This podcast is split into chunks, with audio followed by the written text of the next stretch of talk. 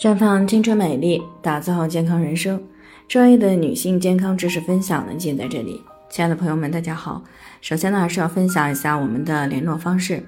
大家可以在我们最常用的聊天软件当中搜索 PK 四零零零六零六五六八，关注以后呢，回复自测进行健康自测，可以更有针对性的了解自己的健康状况。那接下来呢，开始我们今天的健康话题：备孕期怎么补叶酸比较好？那听众孙女士呢，最近过来咨询呢，说自己今年二十五岁了，那在今年七夕节的时候呢，领证结婚了，最近呢也开始备孕了。她听说呢要补叶酸，但是呢不知道怎么补比较合适啊，所以呢想通过我们的节目了解这方面的知识。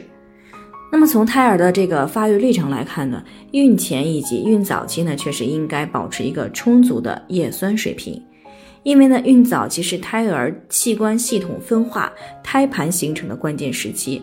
细胞生长分裂呢十分的旺盛。那在这个阶段呢，如果叶酸缺乏，可以导致胎儿的神经管畸形。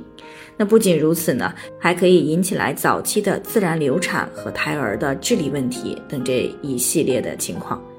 所以呢，我们国家制定标准指南当中呢，建议在备孕期的前三个月就需要每天服用叶酸零点四到零点八毫克啊，一直呢需要服用到早孕期的结束啊，也就是说怀孕十二周，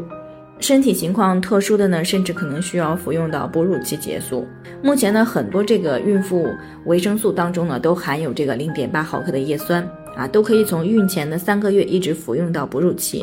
啊，同时呢，啊，这个近年来呢，随着这个医疗技术水平的提高和基因组学的一个发展呢，发现我们亚洲人群当中呢，有相当一部分人呢，存在有叶酸代谢基因的变异，也就是说，不能够把吃进来的叶酸在体内呢，全部转换成为人体可以吸收的天然叶酸啊，也就是五甲基四氢叶酸。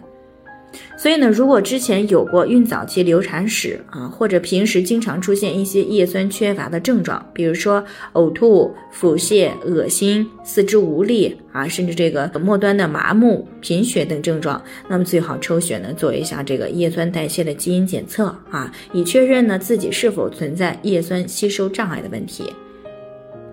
那如果存在有吸收障碍，那么和其他的女性相比呢，就需要适当的多补一些叶酸了啊。一方面呢是在服用量上需要适当的增加，具体这个增加量呢要看叶酸代谢障碍的程度啊。另一方面呢就是服用的时间要长一些，一般女性呢都是孕前三个月以及孕早期三个月来服用叶酸。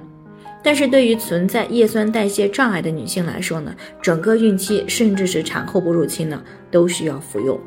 总结起来呢，就是对于普通的育龄期的女性来说呢，平时只要饮食均衡，适当的多吃这个富含天然叶酸的食物啊，比如说像绿叶蔬菜水果啊、豆类、坚果类的食物，以及动物肝脏等这些呢，并且服用常规的零点四毫克的叶酸补充剂就可以了。而对于有叶酸代谢障碍的女性呢，那么就需要增加服用量、服用的时间，啊，并且呢，尽量的服用吸收率相对来说比较高的活性叶酸。那对于这个叶酸品牌上的选择来说呢，啊，当然也没有必要这个追求最贵的啊，但是呢，最好是已经经过市场检验的叶酸啊，这样服用起来呢是更放心一些的。